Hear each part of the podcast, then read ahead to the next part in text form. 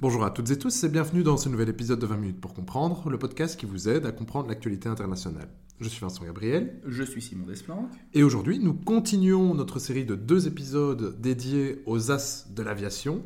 On vous enjoint tout de suite à aller écouter la première partie qui fut diffusée la semaine passée. Et c'est parti donc pour la seconde partie.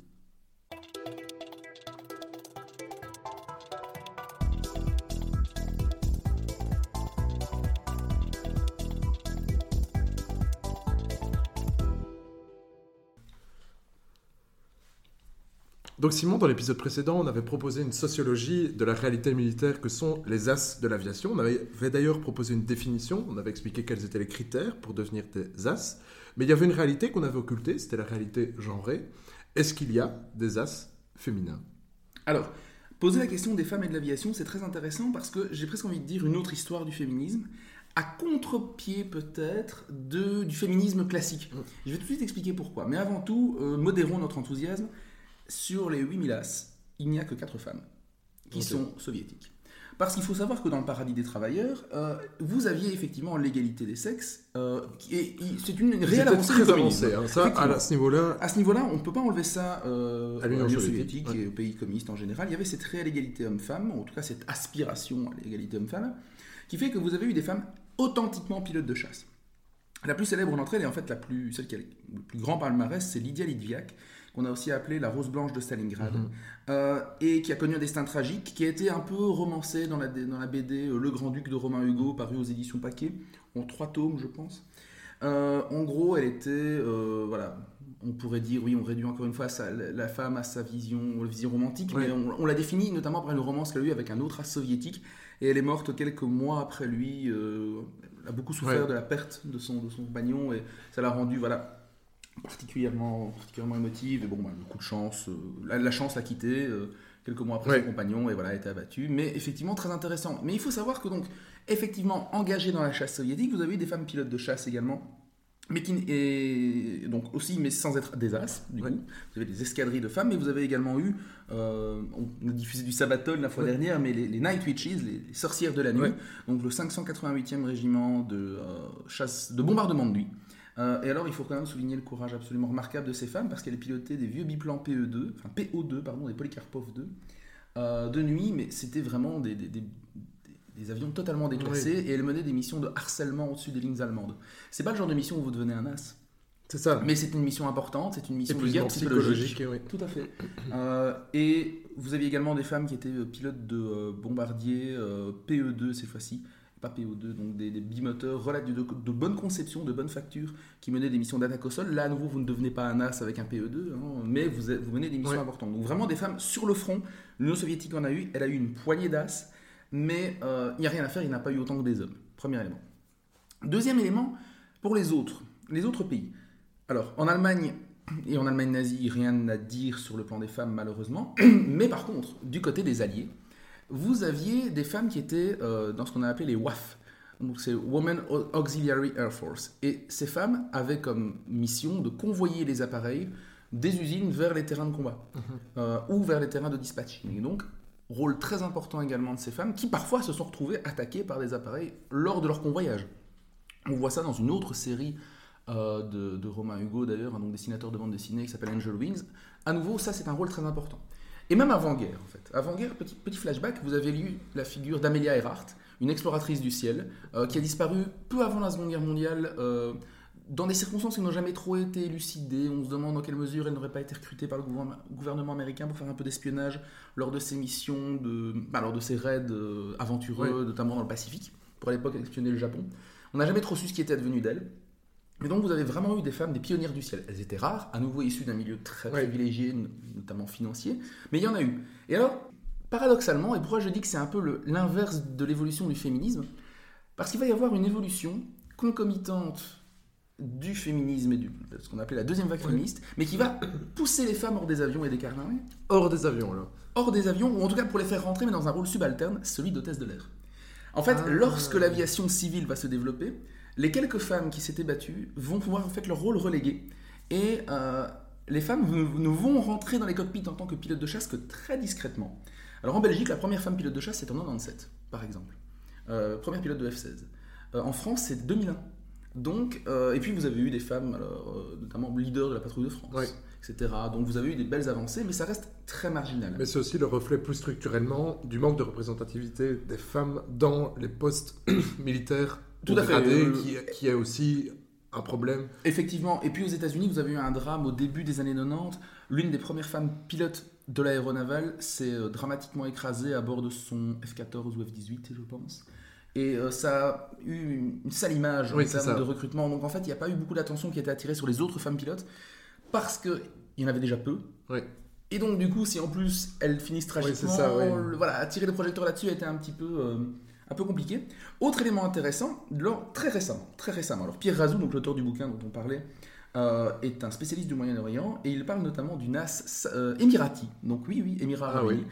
Qui, alors, n'est pas une as, elle n'est pas, j'ai proprement utilisé le mot Ouais. d'as, une pilote qui a mené des frappes sur Daesh et dont la tête a été mise à prix justement par l'État islamique. Parce que femme, Ouais, oui, de combat, ça, ouais. etc. Et la symbolique est magnifique. Donc effectivement, une femme qui bombarde Daesh, symbole, euh, par, Ouais. symbole par excellence de tout ce qui est rétrograde et conservateur et antiféministe. Ouais. Et donc le symbole est fort, la mise à prix l'est tout autant, et ça symbolise à nouveau bah voilà, cette importance psychologique, sociologique, propagande presque des As.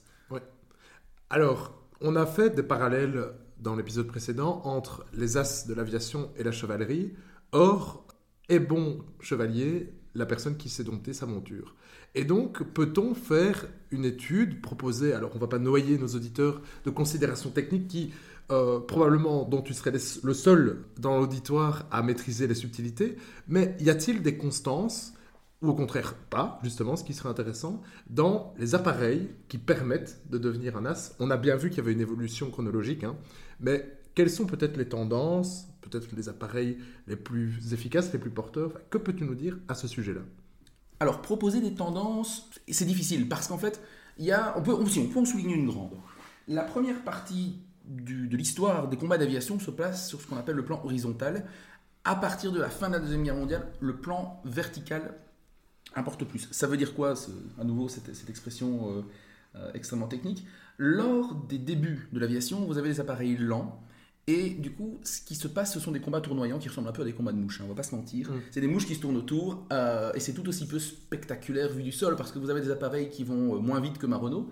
Euh, en gros, euh, Ouais. le Fokker DR1, le- l'avion de Manfred von Richthofen, je pense qu'il culmine à 180 km/h, Oui. hein, 190 à l'heure. Oui. Mais par contre, c'est un appareil qui peut véritablement faire demi-tour sur place quand le vent lui est favorable. Donc vous imaginez bien le genre d'évolution auquel vous pouvez assister.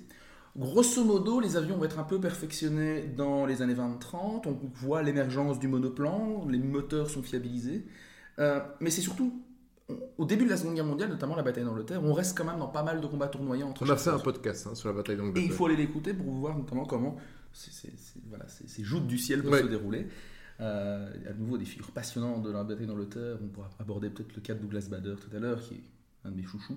Euh, mais du coup, sur le plan technique, bataille d'Angleterre, encore des combats sur le plan horizontal. Et progressivement, on, assiste à l'émergence de moteurs de plus en plus puissants, qui font qu'on n'est plus dans des combats tournoyants, mais cette fois-ci, les pilotes vont profiter d'un moteur surpuissant et de la puissance de leur moteur pour faire des attaques en piqué, refaire une chandelle et euh, en gros des attaques de bas en haut, Oui, c'est ça. de plus en plus. Et Donc c'est- vertical. Voilà, vertical. Alors, premier élément, donc, le passage, le changement de plan. Autre élément qui fait que comparer des avions, c'est très difficile, Oui. parce qu'après, je vais proposer quelques critères, mais c'est très difficile de dire quelle est la meilleure monture, parce que la nature Oui. du combat aérien évolue. Euh, c'est pas un secret qu'il y a beaucoup moins d'avions aujourd'hui dans l'armée de l'air américaine qu'en 45. Mm. euh, et regardez la force aérienne belge aussi. On peut imputer les dividendes de la paix, mais il n'y a pas que ça. Tout simplement, vous faites plus de choses avec un avion, c'est plus cher, Oui. donc il y en a moins, donc c'est plus difficile de devenir un as. Donc comparer les scores n'est pas Oui, forcément voilà, le plus utile non plus.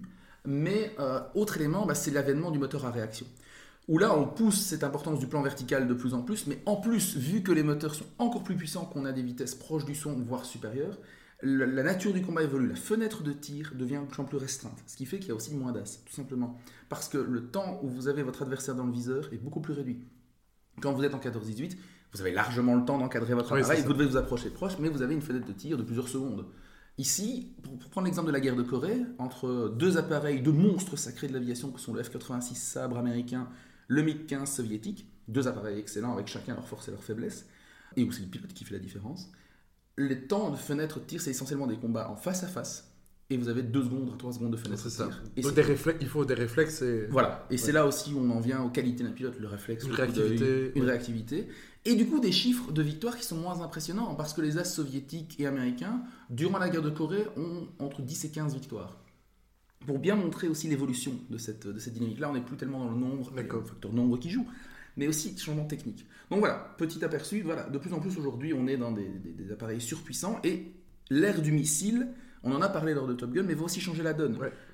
Euh, on, a, long- on a cru dans les années 60, notamment chez les Américains, que le missile allait réduire au, au rang de, curiosité muséale le combat rapproché. Il n'en était rien.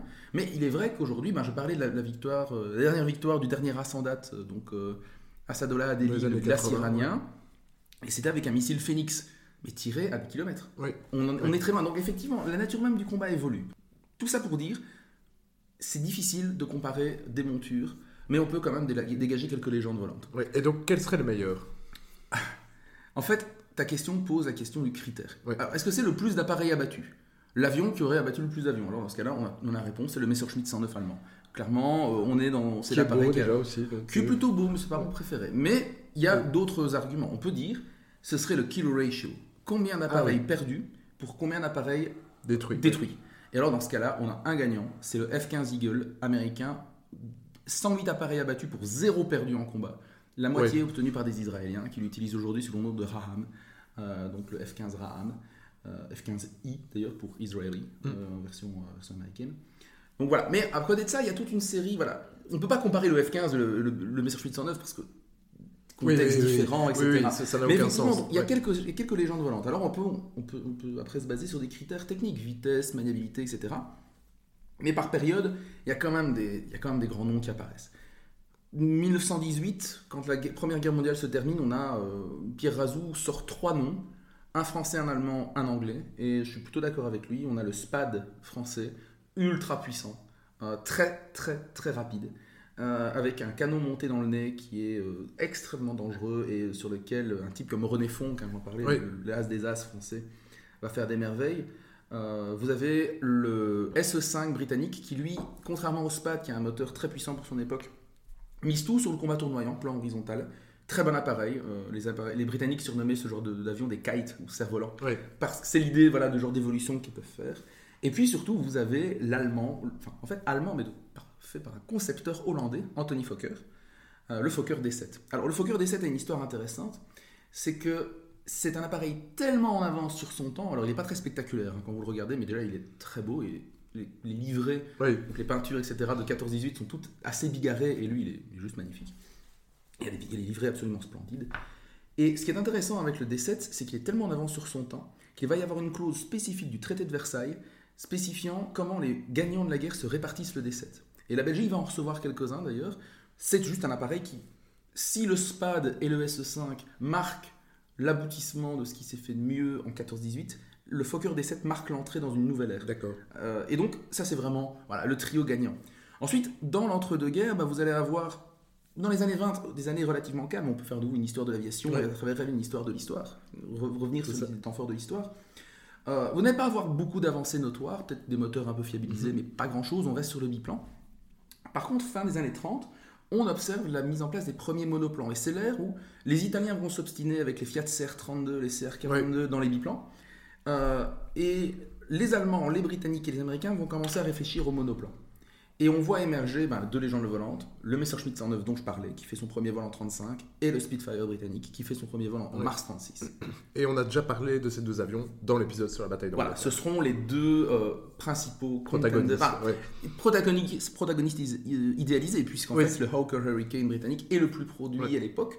C'est un monoplan euh, beaucoup plus rustique dans sa conception, moins en avance sur son temps que le Spit, mais qui reste une plateforme de tir très solide, avec un punch aussi considérable. Je rappelle que le punch, c'est donc la quantité de métal que vous crachez en 3 secondes. Alors, ceci dit, le- les, les combats vont évoluer, et avec eux, vous allez voir apparaître d'autres avions incroyables. Notamment du côté de l'aéronavale américaine, vous allez avoir le développement du Hellcat. Alors le Hellcat est un appareil qui avait pour but de répondre à un gros problème constaté au début de la guerre du Pacifique. Les Américains avaient aligné le Wildcat, un avion assez petit, assez trapu, plutôt mignon, euh, mais euh, encore assez rustique dans sa conception. Le train de l'atterrissage se rétractait par exemple encore manuellement sur un Wildcat. Ah oui. Et face au zéro euh, japonais, qui est une autre légende du ciel, qui va considérablement influencer d'ailleurs le design du Focke-Wulf 190 allemand dont je parlais, hein, l'une des deux montures des As aussi, euh, qui, il se fait rétamer. Et en fait, les Américains ne doivent qu'à quelques bonnes tactiques de combat, essentiellement un travail en équipe d'ailleurs, combat en équipe pour abattre des zéros, leur, disons, d'avoir pu s'en sortir à moitié, quoi, et d'avoir quand même eu plusieurs As sur Wildcat, ce qui n'était clairement pas gagné d'avance. Et donc, face à cet appareil qui bon, se débrouille bien à Guadalcanal, etc., permet à certains As de faire leur dent dessus, l'US Navy va développer euh, le Hellcat et c'est un appareil absolument remarquable. Euh, remarquable dans le sens où son kill ratio est de 1 pour 7. C'est-à-dire un appareil perdu pour 7 abattus. Ce qui s'explique aussi par le contexte. Euh, le, le, Hellcat entre début 43 dans la marine américaine à une époque où les meilleurs as japonais sont morts, tout simplement, et où les nouvelles recrues sont de piètre qualité. Et vous allez avoir un épisode en 1944 qu'on appelle le tir au pigeon des Mariannes, donc du nom de la fosse des Mariannes dans l'océan Pacifique, où la marine japonaise va se faire décimer et où le Hellcat va jouer un rôle euh, proéminent. Mais aussi, on voit bien qu'il y a une perte de qualité pilote. Que vient, alors certes, le Hellcat est un appareil extraordinaire, mais dans, dans un contexte différent, est-ce qu'il aurait eu un aussi bon kilo chaud si par exemple il avait été disponible au début de la guerre, hmm. quand les pilotes américains n'étaient pas. Euh, pas formés, n'avaient pas cette expérience, ouais. J'en profite pour d'ailleurs revenir sur l'US euh, Air Force. Concomitamment donc, à ces, aux turpitudes américaines dans le Pacifique, les Américains avaient également déployé le P-39 Era Cobra. Euh, et son, son, successeur, le, le P-400. Et alors il y a une petite blague en anglais, le P-400, successeur du P-39, assez mal aimé parce que assez sous-motorisé, à haute altitude surtout. Ils avaient rebaptisé, rebaptisé le P400 P39 with two zeros on its tail. Donc un P39 avec deux zéros dans la queue, euh, voilà, se faire abattre par, par les chasseurs japonais. Cet appareil, le P39, est détesté par les Américains. Et en fait, il y a un facteur contextuel à nouveau, euh, et qui montre que les Américains ont été un peu durs à cet égard. Je m'explique. Le P-39 va euh, affronter les Japonais, notamment enfin, pas, non pas aux Philippines, mais notamment à Midway, mm. etc., encore au début de guerre. Et effectivement, il est, mal employé. Euh, et donc en Nouvelle-Guinée aussi. Euh, cet appareil, il n'a pas du tout la cote, et son successeur, donc le P400, ne va même pas faire en fait son entrée dans la, pas tant que ça son entrée dans l'armée de l'air américaine. Ils vont le donner aux soviétiques, et les soviétiques l'adorent. Ils ont d'ailleurs plusieurs as sur P39. Quelle est la variable contextuelle dont je parlais? Bah, Tout simplement, c'est juste qu'au début de la guerre, les Américains sont mauvais. Ils n'ont pas d'expérience face à des Japonais qui, pour certains, comme Saburo Sakai, ont fait leur début dans la guerre sino-japonaise, où on a aussi vu quelques as chinois émerger. Euh, as chinois qui essentiellement sont aussi issus de très bonnes familles euh, de seigneurs de guerre chinois, etc., pour la petite anecdote. Euh, et qui se sont distingués de manière plus qu'honorable dans le conflit face aux Japonais d'ailleurs. Mais donc, face à des gens qui ont vrais moustachus, qui ont 3, 4, 5 ans de combat dans les dents, effectivement, quand vous avez une monture qui n'est pas terrible et un pilote pas formé, mais les soviétiques, par exemple, et ça c'est intéressant, il y a plusieurs avions sur lesquels personne ne réparait un copec, qui vont se révéler aux mains de certaines nations redoutables. Le P-39, mais également un autre appareil américain euh, qui euh, va vite, vite, vite, vite, vite être déclassé par les Américains, c'est le Brewster Buffalo, le, le Brewster B-239. Et lui, c'est la monture sur laquelle l'as finlandais dont je vous parlais dans le premier épisode va obtenir presque un tiers de ses victoires, alors que c'est un appareil déclassé et complètement euh, que, tout le monde a voulu euh, refourguer aux nations tierces, aux nations de, peu d'importance. Et donc c'est la preuve que c'est l'expérience aussi qui compte. Un bon appareil bah, sera encore meilleur au moins d'un pilote qui sait l'employer. Et donner un appareil trop performant à un pilote sans expérience, c'est pas la confiture à des cochons, mais ça y ressemble. Mhm. Et donc voilà, fin de la guerre, on se retrouve ensuite également avec une autre légende volante, le P-51 Mustang américain, qui permet, grâce à son extraordinaire rayon d'action, d'escorter les bombardiers jusqu'au cœur de l'Allemagne. C'est l'avion d'as, euh, notamment des as noirs de l'armée de l'air américaine de la Seconde Guerre mondiale, les Tuskegee Airmen. C'est également la monture d'un personnage que vous connaissez peut-être, qui s'appelle Chuck Yeager et qui sera le premier pilote américain à passer le mur du son. Regardez l'étoffe des héros, je, pense que j'ai déjà dit dans l'épisode, mais regardez l'étoffe des héros. Et donc, une monture légendaire, un appareil aussi avec un, taux de victoire impressionnant. Je n'ai pas les chiffres en tête, mais effectivement, il sort comme l'une des grandes légendes volantes de la fin de la guerre, avec le Tempest britannique qu'a piloté Pierre Klosterman, un appareil surpuissant, mais qui paradoxalement n'a obtenu que peu de victoires parce qu'il fait son entrée fin 44. Et donc, on peut se dire que c'est un appareil exceptionnel, à tout niveau, son moteur napier sabre lui donne une puissance incroyable, mhm. c'est un monstre, c'est un monstre volant. Il éclipse le Speed, en fait. Le Speed est resté une légende volante à cause en partie de Churchill, ou grâce à Churchill, qui l'a mythifié, mais en fait, objectivement, à la fin de la guerre, le Speed n'est plus, n'est plus le meilleur appareil mhm. allié, et même britannique, c'est le Tempest. Et du côté allemand, vous allez avoir les perfections du Focke-Wulf 190, le D9, qui est une machine magnifique, une de mes machines préférées avec le speed justement, et l'avènement du jet de combat avec le Messerschmitt 262, qui lui tend, dont les performances tentent lui à être exagérées. Dans le sens où on dit beaucoup, oui, si, avaient produit, si les Allemands avaient produit plus de 262, etc. Et pour moi, là, il y a un gros biais, euh, gros biais à éviter, c'est qu'en fait, cet avion avait beaucoup trop d'erreurs de jeunesse. Euh, ses moteurs prenaient feu ultra facilement parce qu'ils avaient juste une durée de vie de 20 heures, etc. Euh, et ils étaient confiés à des pilotes qui avaient l'habitude de piloter des jets, pardon, des, appareils à, hélice, à piston, et qui le pilotaient comme, comme ça, et donc ils cramaient les moteurs encore plus vite. Et l'as des as autrichiens, d'ailleurs, Walter Novotny, euh, s'est écrasé sur 262, on se demande en quelle mesure ça n'est pas dû à une erreur de manipulation comme ça. Donc voilà, bref. Fin de la Seconde Guerre mondiale, l'avènement des jets. On arrive en Corée, là, les jets se confirment. Le F-86 Sabre, descendant indirect du, P-51 Mustang. Du côté soviétique, on capture quelques savants nazis, quelques réacteurs. Euh, on, additionne ça aux recherches qu'on avait déjà faites sur les réacteurs. On a le MiG-15 qui, est qui est un monstre, un superbe appareil d'ailleurs, une sorte de petit tonneau euh, mais très compact, très, très, très, euh, très, agile. Et donc, ce sont les deux qui vont se disputer le ciel de Corée dans des combats épiques sur ce qu'on a appelé Migalei. Alors, Migalei, c'était la... C'était une zone située à la frontière entre la Corée du Nord et la Chine, sur laquelle les Américains n'étaient pas censés voler parce que ce n'est pas dans le cadre du mandat du Conseil de sécurité mais sur lesquels ils volaient quand même. Oui, on sait ce que font les Américains, euh, des mandats du Conseil de sécurité. Oh, bah, bah, pour le coup, si les Soviétiques avaient été. Oui, oui, oui, mais, donc, voilà, disons qu'il y a quelques kilomètres, voilà. ça savamment négligé, ignoré. Euh, voilà, et pour traquer justement les, les MiG, etc., des combats totalement épiques et dantesques. On avance un petit peu et on voit à nouveau ici le développement d'une autre légende, c'est le F4 Phantom. Alors F4 Phantom, bah, c'est l'appareil sur lequel on se dit d'abord, j'en avais parlé dans l'épisode de Top Gun, le missile, c'est l'avenir. Et en vrai, ben, le missile, c'était pas l'avenir. En tout cas, euh, si ça l'était, c'était pas à ce moment-là. Et donc, c'est dans la version E qu'ils vont remettre un canon pour pouvoir euh, avoir des, combats à courte portée, notamment au Vietnam, avec un type comme Robin Holtz, qui est un pilote de chasse américain euh, de la Seconde Guerre mondiale, mais qui va reprendre du service en Corée et au Vietnam, et développer des tactiques pour mettre à mal les MiG soviétiques, les MiG-21. Voilà. Vous avez également voir, vous avez plus d'as vietnamiens que d'as américains durant le Vietnam, par exemple.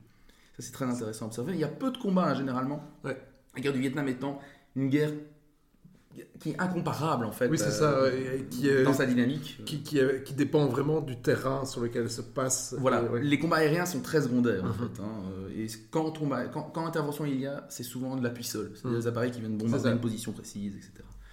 Donc, euh, c'est à ce moment-là également que se mettent en place les, les, les, les réflexions sur l'avenir du missile, etc.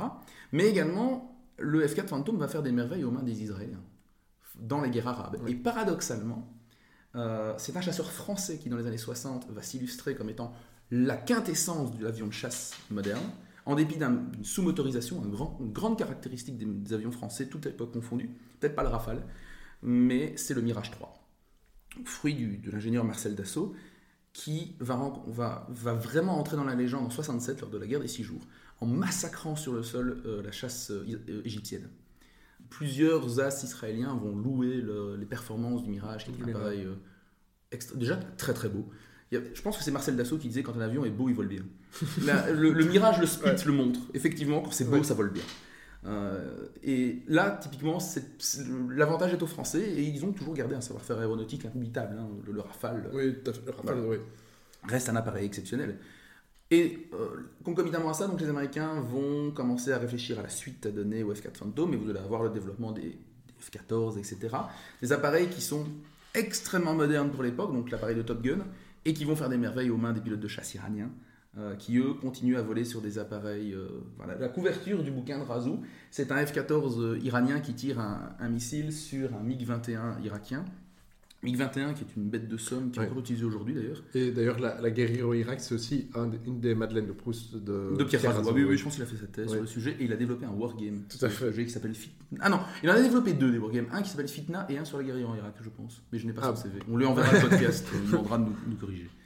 Voilà. Et donc, un petit peu les, les, évolutions à grands traits, puis on en arrive à aujourd'hui avec toute une réflexion sur les appareils de cinquième génération, sur la furtivité, mais surtout aussi. Ben, Qu'est-ce qui va devenir? Est-ce que c'est sur l'automatisation Voilà, effectivement. Est-ce qu'on a encore besoin d'hommes dans les machines? Ce qui est l'occasion de poser la question qui pend depuis euh, le premier épisode euh, de cette série, c'est quel est l'avenir des As et du combat aérien d'homme à homme, je vais dire, et de machine à machine?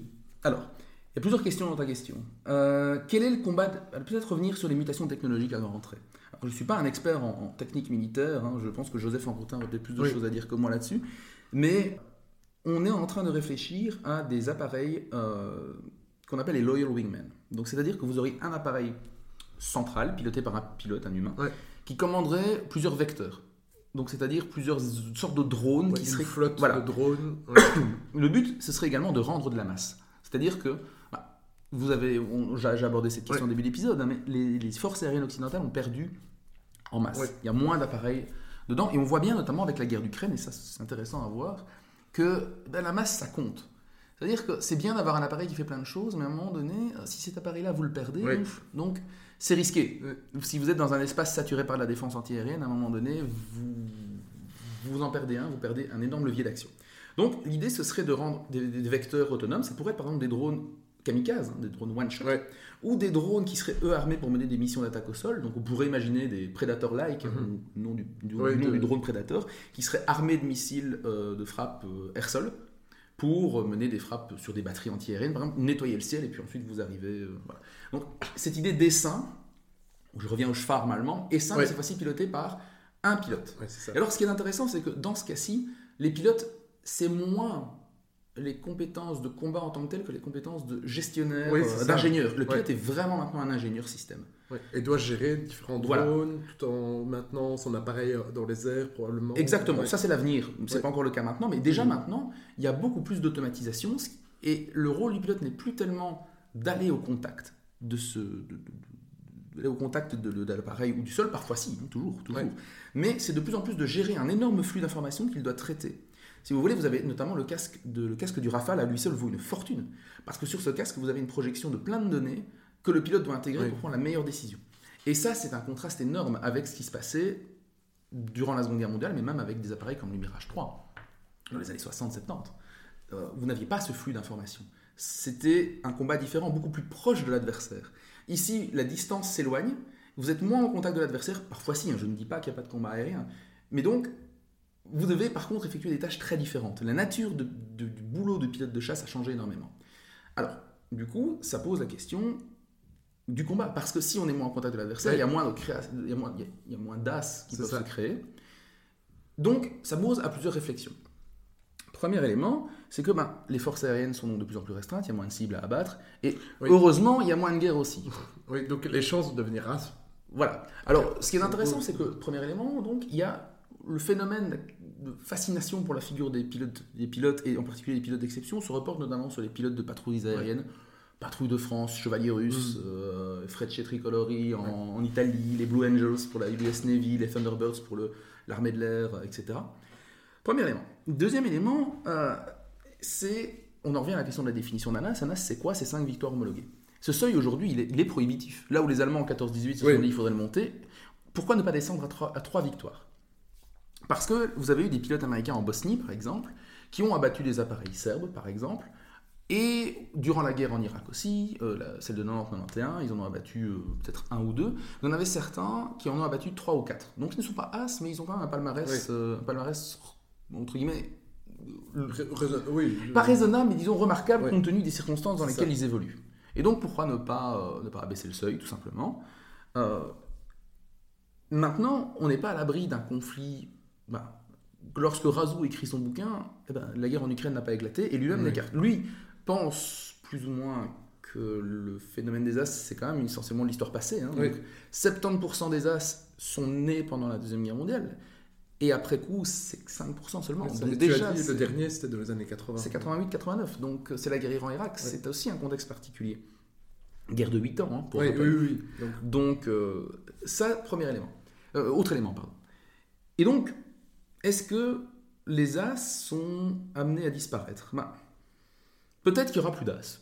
Et euh, d'une part, peut-être tant mieux, parce que ça voudrait dire qu'il y aurait moins de conflictualité violente. Ouais. Mais d'autre part, ah, c'est pas un, un hasard si j'ai fait cet épisode, c'est qu'il y a une fascination presque enfantine, Ouais. euh, un, un émerveillement devant ces, des individus totalement hors normes, avec des, des prouesses, des exploits, euh, tout simplement presque Des personnalités tout aussi Et des personnalités attachantes, remarquables, en dépit de leurs défauts. Oui. Euh, Pierre Closterman, je le trouve truculent en dépit du fait que ben, son fils soutient par exemple Eric Zemmour, etc. Oui. hein, euh. Et qu'il a lui-même soutenu et qu'il a euh, l'Algérie française. Voilà, il a soutenu l'Algérie française. Clairement, ce type n'a jamais voté à gauche. Euh, mais euh, ça n'en reste pas moins une personnalité remarquable qui a écrit un livre tout aussi remarquable. Le Grand Cirque, que William Faulkner a, dit, a décrit comme étant le seul grand livre né de la Deuxième Guerre mondiale. Enfin, c'est quand même pas rien. Quoi. Et c'est des destins extraordinaires. Mais donc, oui, ce genre de destin-là, ben, il est possible que les, les as euh, soient remisés euh, dans, dans les. Pas les oubliettes de l'histoire, mais plutôt dans les greniers de l'histoire. Comme les chevaliers. Oui, quelque part, c'est un type de guerrier. Et, oui, tout à fait. C'est un type de, De guerrier. de guerrier dont les armes ont tellement évolué qu'elles. qu'elles n'ont plus de sens en fait. Euh, Et donc oui, le- la nature a changé, mais par contre, est-ce qu'ils vont mourir? Non. Je pense que la fascination, elle demeure vivace, et on en revient là on a commencé avec le fantôme de Kiev. La fascination, elle demeure. Et c'est pas juste une rumeur ou une légende urbaine qui est née sur des réseaux pro, pro aviation ou Ouais. de passionnés. C'est une légende qui été abondamment diffusée, qui est donc une source de réconfort extrêmement importante Ouais. pour On est dans le mythe. hein. On est dans le mythe. On est dans... Ça fait longtemps qu'on avait Oui. parlé de mythe d'ailleurs. Et donc effectivement, on est dans le mythe total et complet. Et bien voilà. Merci Simon pour cette série de deux épisodes qui aura donc permis à, nos auditeurs et à moi-même d'ailleurs de se familiariser sur le phénomène euh, qui est donc bien plus que simplement des pilotes dans un avion qui se tirent dessus. On a pu faire de la sociologie, on a pu faire de l'histoire militaire, on a pu faire aussi une certaine étude des représentations.